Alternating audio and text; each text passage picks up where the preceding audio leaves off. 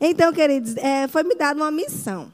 Né? Eu iria ministrar pela manhã sobre Timóteo. Aí Samuel, guiado pelo Espírito, disse que eu tinha uma palavra. E ele deu o tema da minha palavra. Aí eu falei, está sendo guiado pelo Espírito, eu confio na unção pastoral sobre a sua vida, então vai ter que dar certo. Amém. Vamos orar? Vocês gostam de orar? Senhor, muito obrigada por essa noite. Pai, eu confio em Ti, eu dependo de Ti. Obrigada pelo Teu Espírito Santo fluindo nesse lugar, fazendo aquilo que eu não posso fazer, transformando vidas, mudando vidas, mudando histórias. Muito obrigada. Eu declaro que todo espírito contrário ao ensinamento da palavra, espírito que causa distração fora do nosso meio, fora desse lugar. Nós tomamos autoridade sobre esse lugar e nós declaramos esse lugar somente tem vez o Espírito Santo de Deus. Em nome de Jesus, amém. Então, o tema é o tabernáculo representa Jesus. Eu estou achando minha voz meio estranha, tá? Tá, tá de verdade, né? Vou ter que ajeitar aí. Então, eu estou ensinando a matéria Vida de Louvor no Rema. Tem alguém aqui que não fez o Rema ainda? Nós temos algumas pessoas. Então, 2021 é o seu ano. Então, agora você vai ter um gostinho do que é uma aula do segundo ano do Rema. Você que já fez o Rema, como o pastor Adalto falou no primeiro culto, é segurança para nós ouvirmos as mesmas coisas. E é tão bom, né, queridos, ouvir, ouvir, é, traz libertação e, de fato, segurança para nós. Então, eu estou dando essa matéria no Rema e tem a parte que fala do tabernáculo. Samuel falou, acho que é muito importante você falar sobre isso. Eu não vou, eu vou logo direto ao assunto. Então, hoje é uma noite de ensino. Vocês gostam de aprender? Acho que nós estamos nesse período de outubro aprendendo, né? É, Efésios, é Timóteo, e agora também vai ser ensino também. Amém? Então eu vou falar algumas coisas e depois nós teremos alguns slides. Vocês gostam de slide? Então, porque nós estamos praticamente em uma aula do rema, tá bom? Então, no início, queridos, Deus ele criou o homem, lembra disso? Deus criou Adão e Deus criou Adão perfeito. Deus criou o homem à imagem e semelhança dele. Vocês lembram disso? A Bíblia diz que Deus ele soprou o espírito dele no homem. E porque ele soprou a vida de Deus no homem, esse homem passou a ser alma vivente.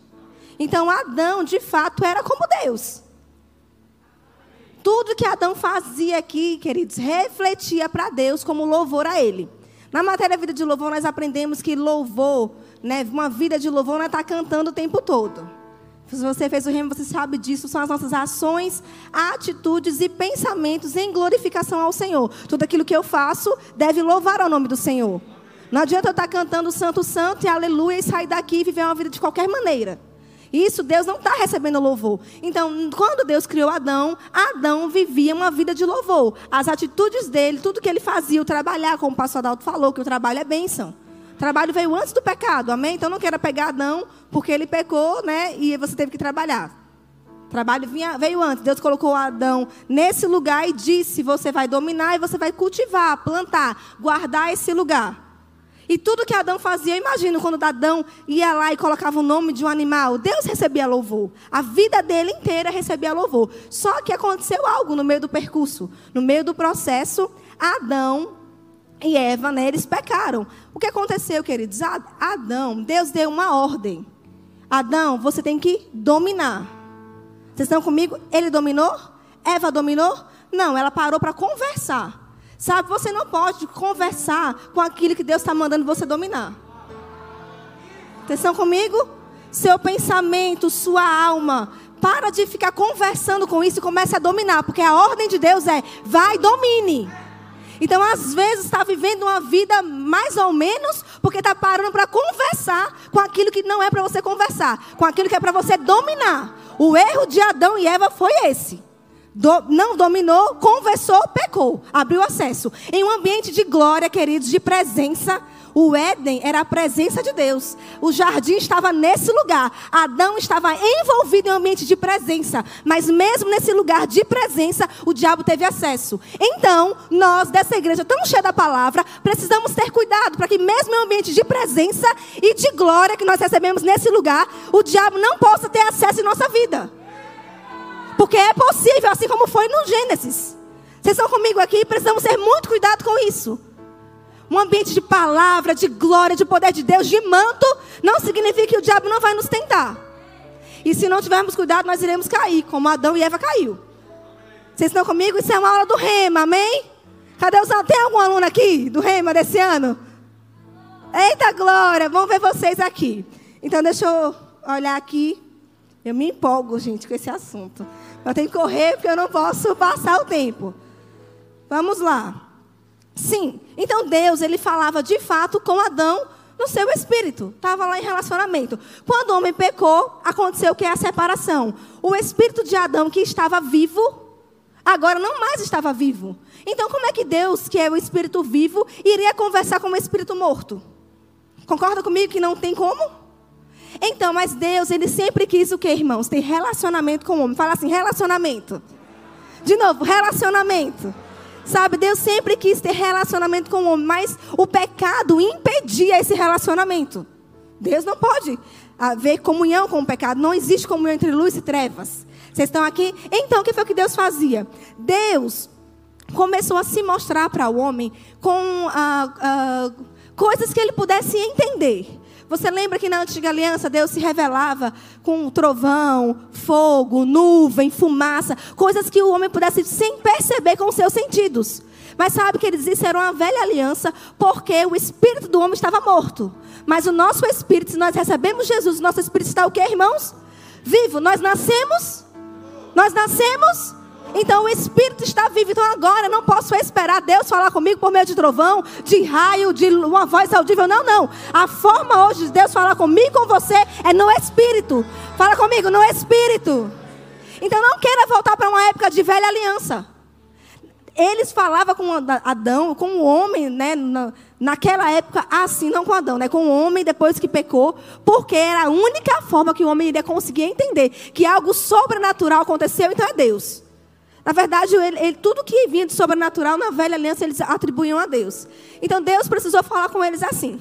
Mas, Deus nos amou tanto, e ele sempre quis ter relacionamento, que ah, ele pediu para Moisés construir algo. E sabe, nessa, nessa aliança, nesse período, as pessoas elas tinham medo de Deus. Se você quiser anotar, eu não vou ler porque eu tenho muita coisa para falar, então se eu for ficar parando, você anota aí, confere em casa, assiste de novo. Êxodo 28, verso 18. Fala sobre isso, que as pessoas elas tinham medo de Deus. Por que elas tinham medo de Deus? Ela dizia assim, ó, eu não quero falar com Deus. Moisés, vai você e fala com Deus. E o que Deus te falar, você me fala. E está tudo certo. Porque as pessoas elas tinham consciência da vida que elas estavam vivendo errada uma vida de pecado e sabia que Deus era um Deus santo. Então, elas, o pecado da, delas, como fala Isaías, o seu pecado, as suas iniquidades separou, me separou de vós. O pecado do homem trouxe a separação. Então, as pessoas não se relacionavam com Deus por medo. Mas hoje, queridos, nós não precisamos mais ter medo de Deus. Romano fala, Romanos fala que nós não recebemos o espírito de escravidão para vivermos outra vez atemorizados, mas nós recebemos o espírito pelo qual podemos clamar o quê? Abba Pai. Abba Pai, ele é o nosso Pai, queridos. Quando no passado o povo tinha medo, hoje ele é o nosso Pai, intimidade. E não é apenas um pai qualquer. Não sei qual foi o tipo de pai que você teve, mas o pai que você tem, celestial, ele é um bom pai. Um pai que cuida, que protege, que defende, que supre. Lembra quando a criança, estou lembrando da aula de sexta, né? Quem estava na aula de sexta está fluindo para esse lado aqui. Quando uma criança pequena faz alguma coisa assim e não gosta do resultado da outra, ela faz o quê? Ah, eu vou ali chamar o meu pai. Você já fez isso? Vou chamar o meu pai, por quê? Meu pai vem e resolve esse negócio aqui. Sabe, queridos, nós precisamos voltar a ser como criança e dizer: Ó, oh, nessa situação aqui, eu vou ali chamar o meu pai, que ele vai entrar em cena e resolve esse negócio aqui. Aleluia!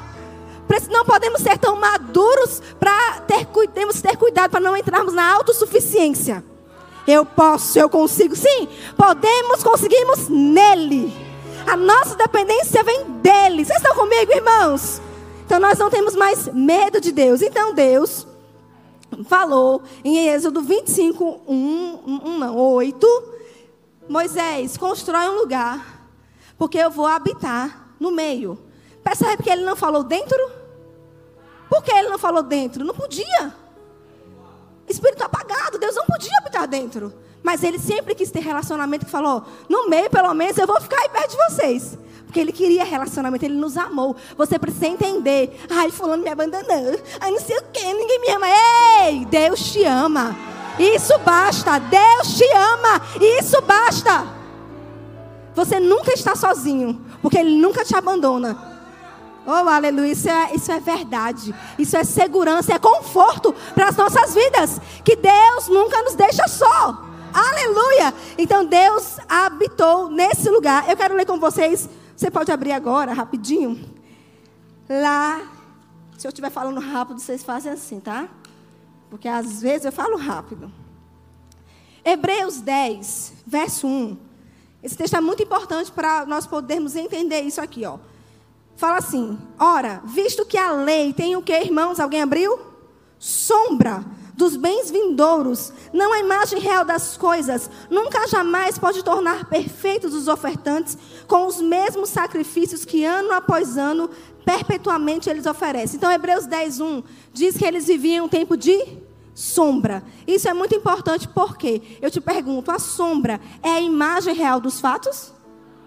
Se uma sombra é projetada, você consegue enxergar os detalhes da pessoa? Não, você não consegue ver a cor dos olhos, a cor da pele. Você não consegue ver se tem um, um, sinal ou não. Não. Você apenas consegue ver alguma coisa, mas não os detalhes, sabe? Naquela época eles viviam um tempo de sombra. Mas hoje nós não vivemos mais em um tempo de sombra. Eles tinham a sombra. Hoje nós temos Jesus, a realidade, o verdadeiro, a substância. Vocês estão comigo? Então não queiram, irmãos, voltar para um tempo de sombra. Aqui é apenas para nós aprendermos e observarmos o amor de Deus e enxergar Jesus, o plano de salvação que Deus estava mostrando. Mas eles não conseguiam enxergar por quê? Sombra. Vocês estão comigo? Diz amém e aleluia. Fica comigo, tá, irmãos? Então, o tabernáculo. O tabernáculo ele era um lugar de adoração, consagração e sacrifício na antiga aliança. E o tabernáculo, cadê Edu? Deixa eu ver, porque esses slides foram. Olha, tá vendo o tabernáculo aqui. Passa aí, Eduardo, por favor. Quem está lá? É Eduardo mesmo? Samara. Quando quer falar o nome, né? Então, o tabernáculo possuía três partes: o átrio, o santo lugar e o santo dos santos. Um, o átrio, queridos, essa parte aqui de fora, vocês estão conseguindo ver? Onde está essas pessoas aqui, esses animais, estão vendo?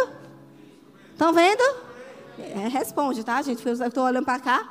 Então, no átrio, todo, as pessoas elas podiam entrar ali e ficar ali livremente, tá? Passa aí, eu acho que tem mais alguma coisa aí. Pode, pronto. Volta para a minha imagem, para ficar assim, né?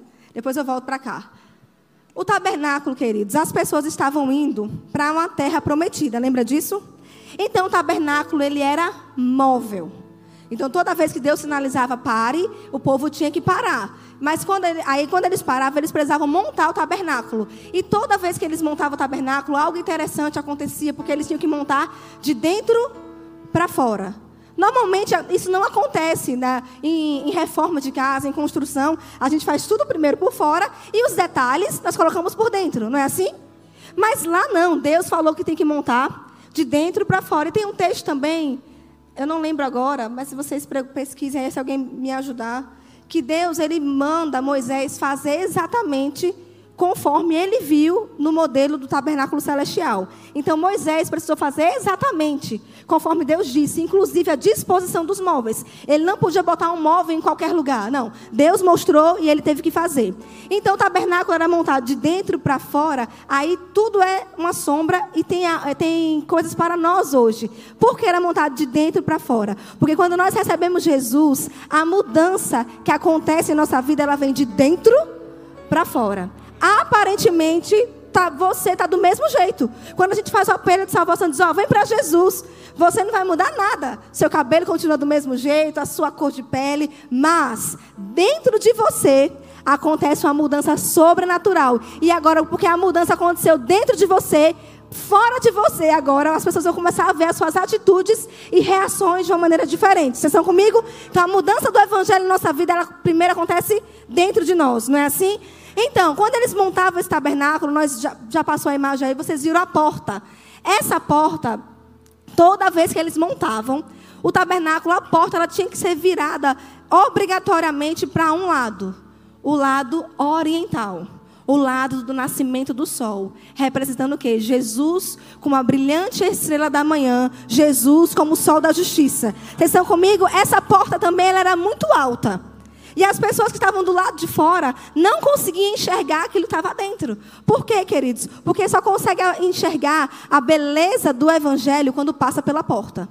João 14, 6, Jesus fala: Eu sou a porta.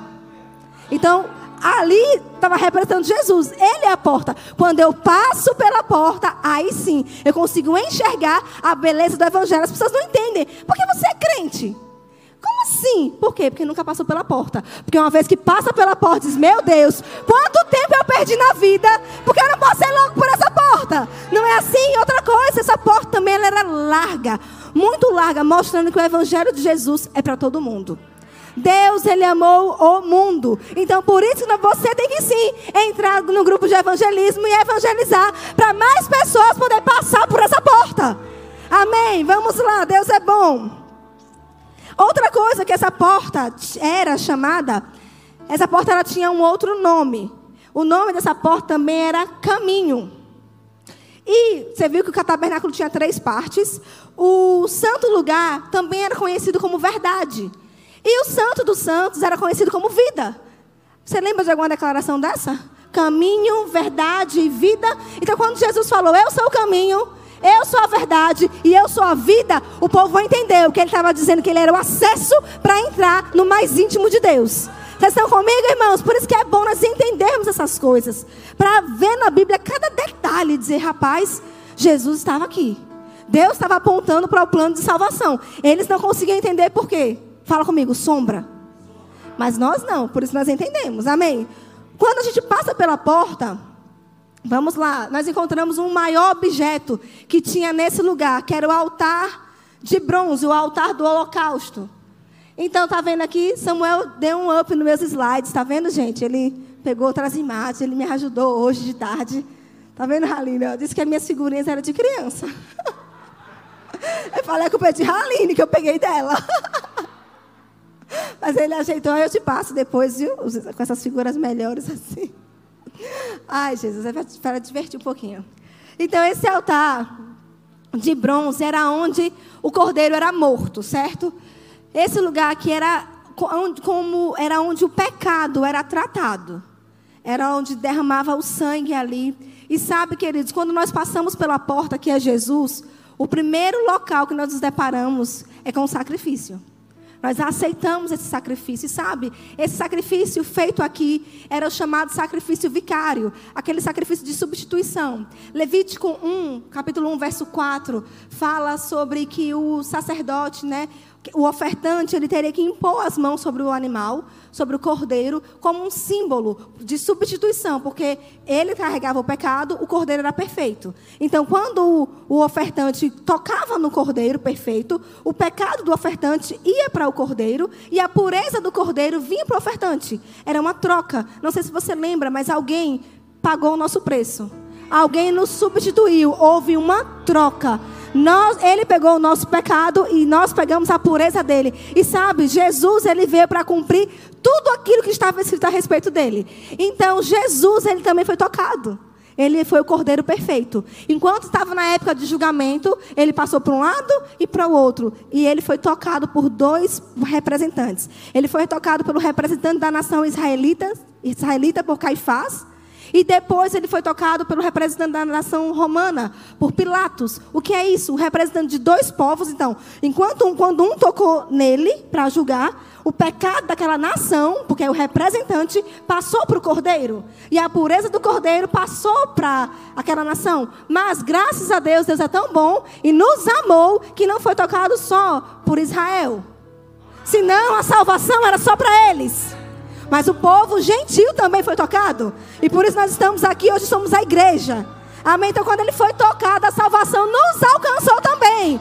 Amém? Glória a Deus por isso. E sabe, esse lugar, altar, derramamento de sangue, é lugar de morte. Morte também, queridos, para nossa carne. Quando eu passo pela porta, a minha carne fica nesse lugar. Os meus desejos ficam nesse lugar. Eu passo pela porta e eu, eu, deixo aqui. Vocês estão comigo? Mas eu, aí você quer saber mais, mais assim, ó?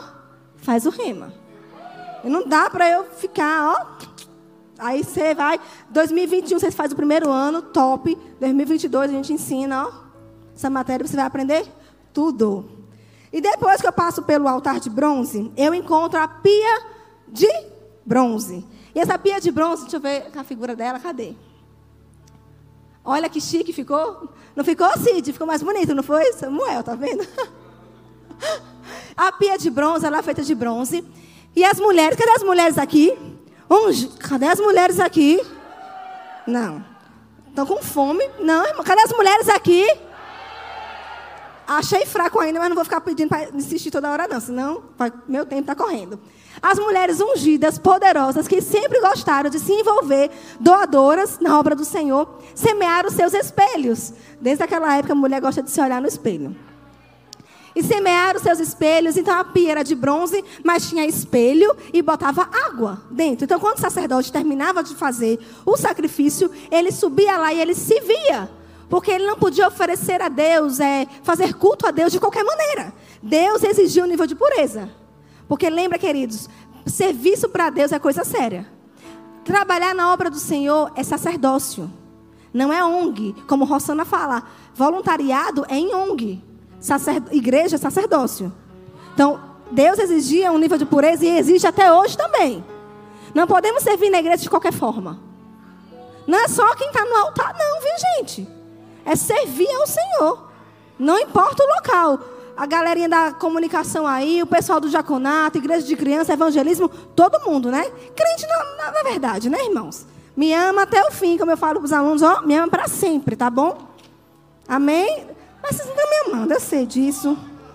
Outra coisa, eles lavavam as mãos deles para simbolizar as obras dele, mas também lavavam os pés, porque eles estavam nesse lugar e nessa terra. E sabe, queridos, água simboliza o que, irmãos? A palavra de Deus. E sabe, queridos, quando nós é, lemos a palavra, mergulhamos nessas águas da palavra, nós começamos a enxergar como um espelho as nossas falhas. Então, a Bíblia, ela te revela. Você não, ninguém precisa ficar dizendo, ah, você errou nisso. Não. É só você ler a Bíblia que você vai ver se você está acertando ou não.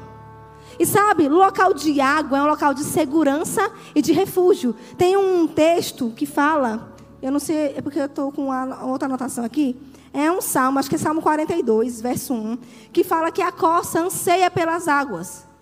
Então a costa ela buscava de forma tão intensa as águas, mas sabe, queridos, porque ela entendeu que nas águas o predador dela era despistado. Quando ela mergulhava nas águas, o diabo, né, o inimigo, não conseguia alcançá-la. Sabe, queridos, essas águas é a palavra de Deus. Quando nós, eu e você, estivermos imersos nessa palavra, mergulhados de fato nessa palavra, o diabo não pode te alcançar. Pensamentos errados não pode te alcançar. Muitas vezes é porque não está mergulhado nessa palavra. Deixe se envolver por essa palavra. Vocês estão comigo, irmãos? Concordam comigo, irmãos? Glória a Deus. A palavra de Deus quer dizer é um local de refúgio e de segurança. Assim como as águas, local de refúgio para aquela coça. Essa palavra tem tudo aquilo que nós precisamos. Vocês estão comigo? Glória a Deus. Outra coisa, a gente vai passando, nós encontramos a tenda da congregação. Eu não vou entrar em todos os detalhes, mas ó, cinco, cinco colunas. Essa foto também tem que melhorar essa foto. Não dá para ver as cinco colunas, mas tem cinco colunas aqui, confia em mim. Representando cinco ministérios. Jesus que operou nos cinco dons ministeriais. Ele fez tudo, né? Ele profetizou, ele foi pastor, ele foi todas as coisas. E aqui, ela era. Tem, é, Deus ele escolheu cada detalhe, queridos. E cada detalhe do tabernáculo, cada cor tem um significado, apontando para Jesus. Não vou falar tudo aqui, você faz o rema e você vai aprender. Amém? E mais por cima de tudo aqui, tem essa pele cinza. Era a pele de um animal chamado texugo. E quando colocava essa pele as pessoas não conseguiam ver nada, beleza. E aparentemente, quando o povo olhava para esse lugar, não tinha nem beleza e nem formosura. Isso te lembra algo? Isaías 53, quando Isaías tem a visão e diz: Quando eu olhei para ele, não vi nele nem beleza e nem formosura. Mas sabe, queridos, aqui dentro era um local maravilhoso, lindo, perfeito, cheio de ouro, sabe? Aqui tinha o um melhor. Nesse lugar, Deus quis o melhor. saiba, o melhor de Deus é para você. Se numa velha aliança tinha um melhor, quanto mais numa superior aliança. Você precisa desejar o melhor dessa terra. Até porque, lembra, no céu as ruas são de ouro. Então, o melhor dessa terra é para você. Comece a se acostumar com aquilo que é bom, porque Deus ele gosta de trabalhar com aquilo que é bom. Amém? Acho que vocês não se alegraram muito com isso, não. Mas é verdade. O melhor dessa terra, você querendo ou não, Deus fez para você. E quem crê, usufrui, pega. Quem crê, chegou nesse lugar, chegou nessa igreja, e de repente a sua vida foi transformada. Chegou de uma maneira, daqui a pouco, rapaz, eu pego isso daqui. Começou a crer, começou a avançar, começou a prosperar, não foi assim? Começa a se lembrar agora, quando você chegou aqui. Pegue as fotos. Pede ao pessoal da comunicação as suas fotos de alguns anos atrás. Você está muito melhor hoje. Eu falo por mim também. Está falando de mim também. Obrigado, Jesus. E, e também tínhamos, aqui a, essas bordas aqui e simbolizava Cristo sendo exaltado. Amém. Glória a Deus. Dentro, a, passa logo aí, por favor. Nós encontramos a me... Não, volta. Volta. Não, é o candelabro, né? Vá, o candelabro, é mesmo. É a ordem do, do rema. Encontramos o candelabro. Queridos, uh, esse local era todo escuro, então o candelabro era a única fonte de iluminação. Sem o candelabro, as pessoas não conseguiam enxergar nada. E o candelabro nos mostra, simboliza o Espírito Santo e a luz dele que é refletida. Jesus, quando ele andou aqui, ele foi a luz do mundo. Mas lembra, Jesus hoje passou para nós. Nós somos o corpo de Cristo aqui na terra. Então hoje, nós somos a luz do mundo. Nós precisamos chegar em lugares e iluminar e refletir a glória de Deus. E sabe, queridos, o sacerdote, pode voltar para a minha câmera?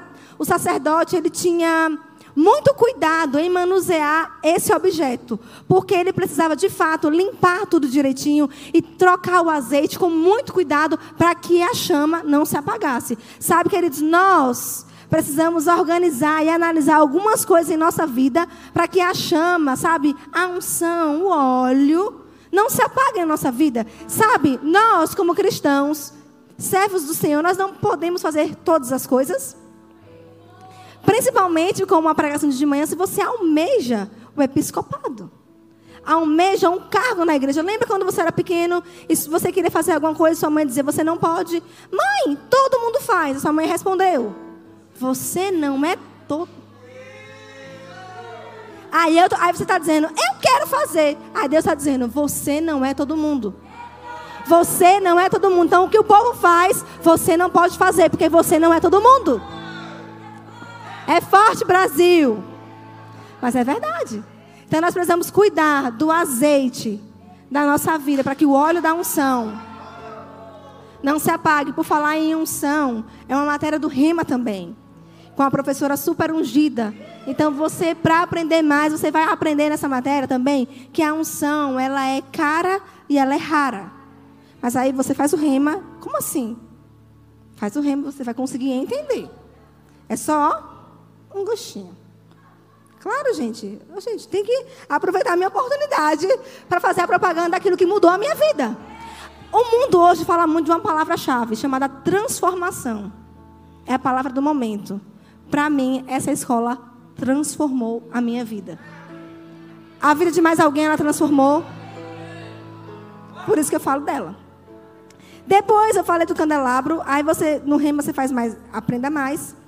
Tinha a mesa dos pães da proposição. Eram doze pães, simbolizando né, as doze tribos de Israel. E eles eram divididos em é, seis de um lado e seis do outro. E esses pães, ele era, eram pães sem fermento, pães asmos. Por quê? Quer dizer o quê? Pães sem mistura. E o fermento, quando a Bíblia fala, está se referindo ao pecado. Sabe que eles na nossa vida não tem espaço para pecado. E esse pão, ele também era eles colocavam óleo nesse, junto com esse pão, porque nós precisamos da palavra, que é o pão, mas pão seco entala, engasa, dá soluço. Então você tem que comer do pão, da palavra, mas também precisa do azeite, o óleo da unção. Amém? Então esse pão também era seja de um lado, seja do outro, mostrando a identificação de Jesus conosco. Queridos, tudo que você está passando agora, Jesus já passou. Jesus, ele, é ele foi o substituto perfeito. Ele se identificou conosco. De forma perfeita. Ele sentiu dor, tristeza. Ele só, ele só não pecou. Por isso que ele foi o cordeiro perfeito. Amém? E seja um lado e seja outro também é a minha vontade alinhada com a vontade de Deus. Sabe, Deus te fez com um propósito e você precisa cumprir esse propósito e decidir aceitar viver esse propósito. Às vezes tem cristão sofrendo porque está fora do propósito. Mas aqui na mesa estava dizendo, Senhor, a minha vontade é a sua vontade. Hoje eu não tenho mais vontade. A vontade dele é a minha vontade. Vocês estão comigo, irmãos? Dá uma glória a Deus por isso? E nessa mesa também falando de pão, de alimento, é quando você come pão, você fica o quê? Satisfeito. Mostrando um local de satisfação. Amém. Logo depois, nós encontramos com o altar do incenso. E esse altar, aqui, ele era todo lindo, maravilhoso. Tinha esses chifres aqui representando força. E ele tinha algumas especiarias, e, é, entre elas é, tinha o sal, que fazia com que ele, o cheiro ficasse mais tempo. E sabe algo interessante é que esse, esse incenso ele era queimado duas vezes por dia. Ele precisava ser queimado, e toda vez que esse incenso era queimado e subia aos céus, aquela região que eles estavam era é, região de praga. Então lá vinha serpente, escorpião, mas quando esse incenso era queimado e subia o cheiro, as pragas não ficavam elas eram afugentadas. E sabe, Apocalipse 5, verso 8, diz, você pode anotar, confia em mim, não tenho tempo para abrir, porque se fosse pelo horário normal do culto, eu já passei do horário. Mas 5, 8, você anota, diz que temos os anjos lá cantando que ele é santo, e eles estão com taças cheias de incenso. E ele diz: essas taças cheias de incenso são as orações dos santos. Então, a minha vida e a sua vida de oração não apenas uma vez por semana, não apenas no culto de domingo, mas uma constância de oração. Até porque eles queimavam duas vezes por dia. Tinha que fazer de manhã e no final do dia. Porque para as pragas não chegarem. Então a minha vida e a sua vida de oração em constância vai fazer com que o inimigo caia fora de você. Ele não vai te alcançar, até porque você fez dele, né? Fez a palavra dele um local de refúgio e aprendeu a viver uma vida de oração. Queridos, alguém que vive uma vida de intensa oração, sempre está bem. Pode vir circunstâncias, mas tem um nível muito alto de confiança no seu Pai. Então nós precisamos intensificar a nossa vida de oração. Se você não quer ser achado, né, atingido pelos dados do diabo, comece a intensificar a sua vida de oração. Quando o incenso subia, oração dos santos, as pragas corriam. Então quando nós intensificarmos nossa vida de oração, a praga vai ter que sair. Coronavírus não vai chegar na sua vida. Tem que sair. Vocês estão comigo? Então todo o povo era protegido por causa disso. A sua casa, você, os seus familiares serão protegidos porque você decidiu viver uma vida de oração. Amém? Vocês estão aqui comigo? Vamos lá.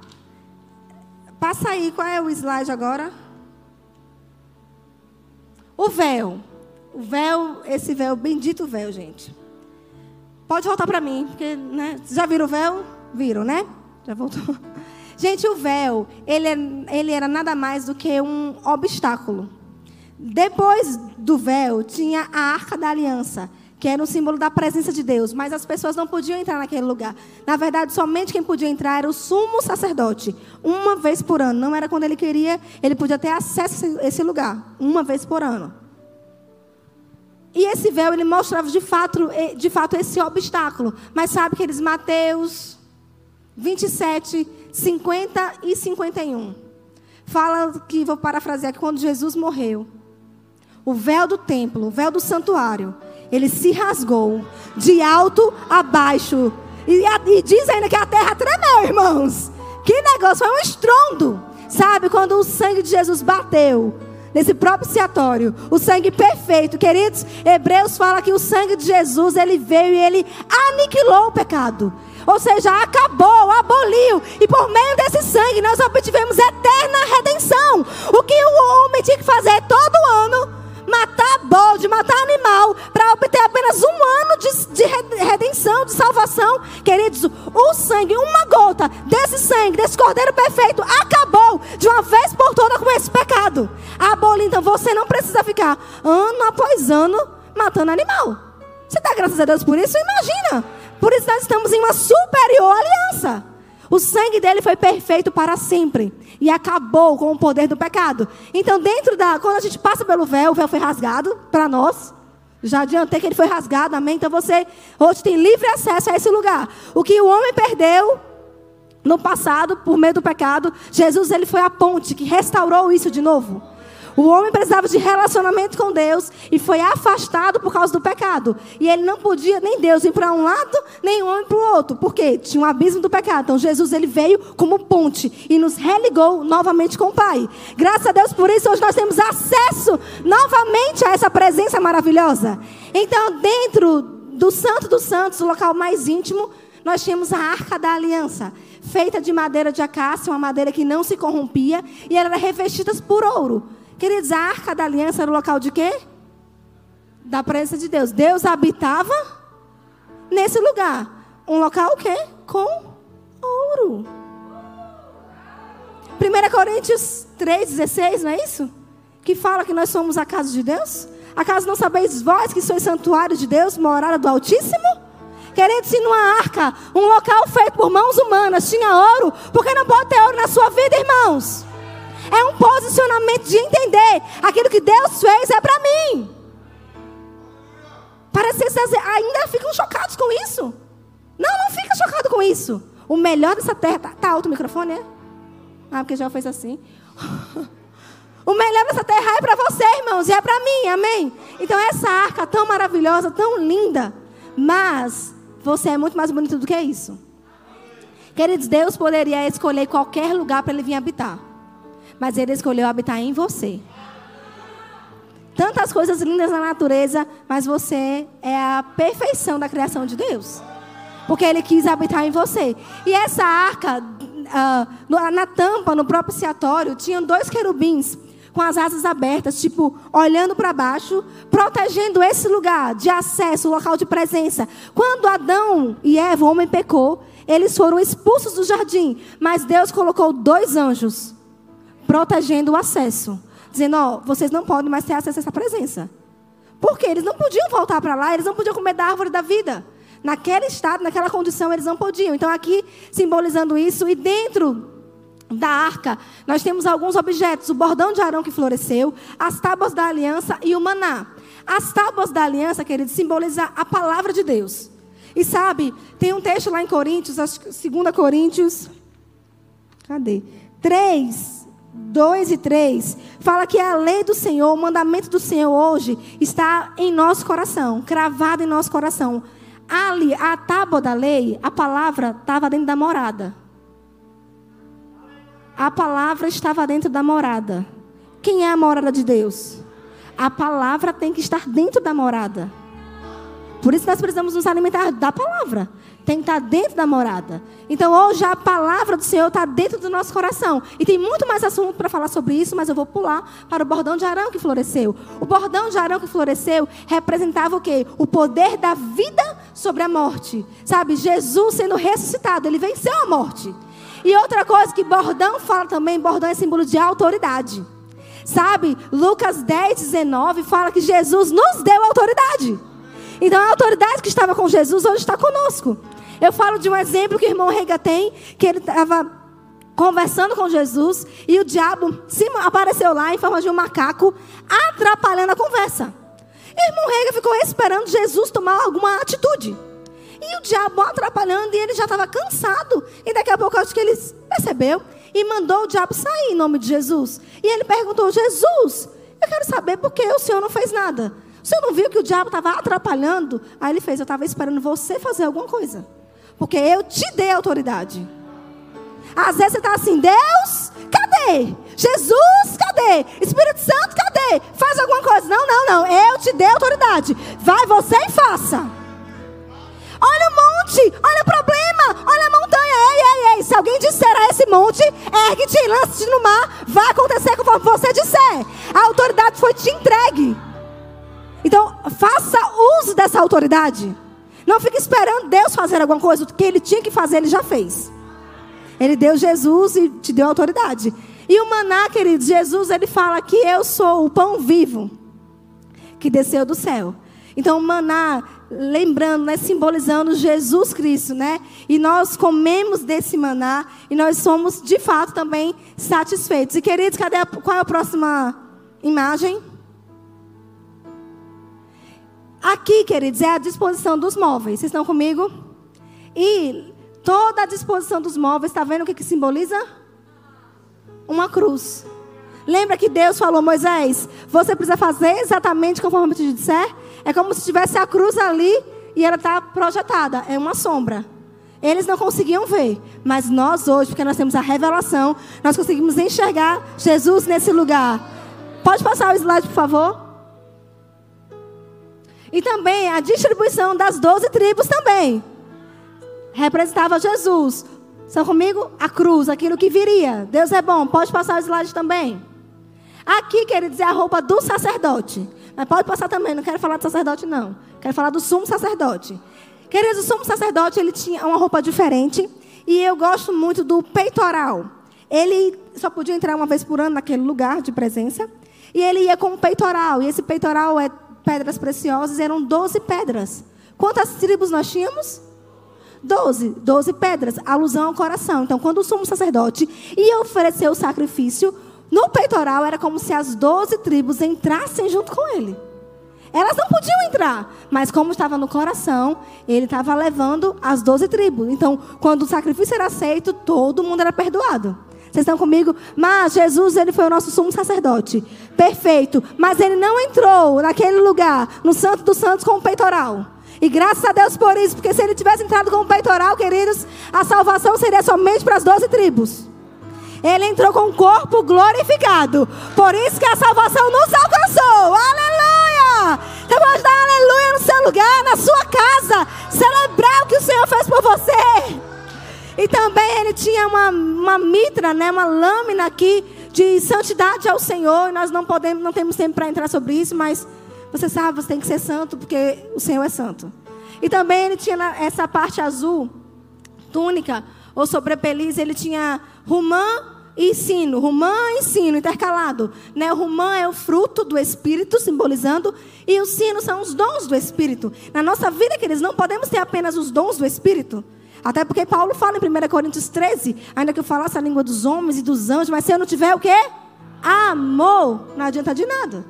Nós somos da fé, mas a nossa fé só opera por meio do amor. Então precisamos aprender a andar em amor. Lembra, amor não é um sentimento. Amor é uma decisão. Eu decido amar. Amém? Tem mais alguma coisa nesse slide? Eu não sei, tem? Tem. Oh, aleluia. E quando acontecia o sacrifício, a glória do Senhor vinha. Aqui é símbolo de glória. Eu quero terminar falando sobre a glória do Senhor. Vocês ficam comigo mais um pouquinho? Glória, Deus.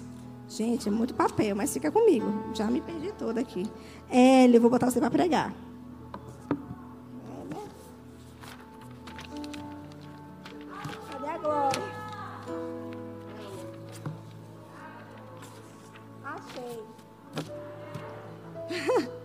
E sabe, gente, só para Jesus, uh, ele cumpriu tudo, né? E ele fala lá em João que o Verbo se fez carne e habitou entre nós. E esse habitou é a palavra esqueno, que significa fixar tabernáculo. Então diz que Jesus, ele fixou o tabernáculo aqui. E sabe, o que eles precisavam era um lugar, um mediador e um sacrifício. Não era assim que a oferta era feita? Um lugar, o tabernáculo. Um mediador, o sumo sacerdote. E o sacrifício. Jesus, ele foi o lugar. Jesus, ele foi o sumo sacerdote. E ele também foi o sacrifício. Como eu falei na sexta-feira, ele foi três em um. Glória a Deus por isso. E sabe, queridos, Jesus, ele transferiu para nós essa posição. Nós já falamos, 1 Coríntios 3,16, fala que nós somos o templo. Então hoje nós somos o quê? O lugar. Pedro, né? 1 Pedro fala que nós somos sacerdócio real. 1 Pedro 2,9. Então nós somos os sacerdotes. Então agora falta o que para o culto completo? Um sacrifício de sangue? Não, Hebreus 13 fala que nós devemos oferecer sempre a Deus sacrifício de louvor. o que é sacrifício de louvor? É uma oferta de gratidão. Com vontade ou sem vontade. Então, esse é o meu culto ao Senhor. Vocês estão comigo? E quando isso acontecia, queridos, a glória do Senhor ela vinha. E glória é a palavra kabod, que significa glória, reverência, abundância, riqueza, honra, dignidade e reputação. Porque lá em Ageu 2, 9, fala o seguinte: vamos abrir? Ageu, pensando dizer que eu não abri a Bíblia, né? Que eu acho que eu abri não sei. Ageu. Estou aprendendo com Samuel, falar os versículos, está vendo? Diz assim: A glória da última casa será maior do que a da primeira, diz o Senhor dos Exércitos. E nesse lugar eu darei o que? A paz. Diz o Senhor dos Exércitos. E lá em Coríntios, 2 Coríntios 3, vem grupo de música, por favor. 3, 7, para eles acharem que a gente está terminando. E se o ministério da morte, gravado com letras em pedras, se revestiu de glória, concorda que havia uma glória nesse lugar? Sim, mas ele diz: ah, a ponto de os filhos de Israel não poderem fitar a face de Moisés por causa da glória do seu rosto, ainda que desvanecente. Verso 8: Como não será de maior o que, irmãos? Glória, o ministério do Espírito. Hoje nós estamos no ministério do Espírito. Então, se esse povo no passado usufruiu de uma glória, quanto mais nós não iremos viver e vivenciar uma glória maior. Porque a glória que vinha sobre Moisés, ela passava. Mas a glória que está sobre a sua vida, ela não passa. E lembra, glória é isso aqui: abundância, riqueza, honra, dignidade. Mas Deus também diz que nos daria paz. E a paz, queridos, é shalom. Eu amo esse significado, que shalom significa completo. Nada quebrado e nada faltando. Então, queridos, nesse lugar de glória, de presença, Deus nos dá o shalom dele. Completo, nada quebrado e nada faltando. O que é que está quebrado na sua vida? O que é que está faltando na sua vida? Deus te deu shalom. Deus te deu shalom. Deus te deu shalom. Eu vou falar até você conseguir entender que Deus te deu shalom. Deus te deu shalom. Deus te deu shalom. Deus te deu shalom. Nada quebrado, nada faltando. Chegue na sua casa, abra sua geladeira, abra sua dispensa, abra o seu guarda-roupa e declare: Shalom de Deus, Shalom de Deus, porque a glória dessa última casa, ela vai ser maior do que a da primeira. E não é Patrícia que está dizendo isso, é diz o Senhor dos Exércitos. Diz o Senhor dos Exércitos. Diz o Senhor dos Exércitos. Oh, aleluia, você pode levantar as suas mãos. Fica de pé, queridos. Fica de pé, queridos. Fica de pé, queridos. Glória! Glória! Glória! Segunda Crônica 5, 11 ao 14. Na consagração do templo de Salomão. Diz que veio uma glória. Diz que veio uma presença tão grande. Que as pessoas queriam oferecer ao Senhor e a louvar, adorar o Senhor. Elas não conseguiram fazer não conseguiram ficar de pé nesse lugar. Porque glória. Sabe, eu creio que é chegado esse tempo nesse lugar. E vocês, vocês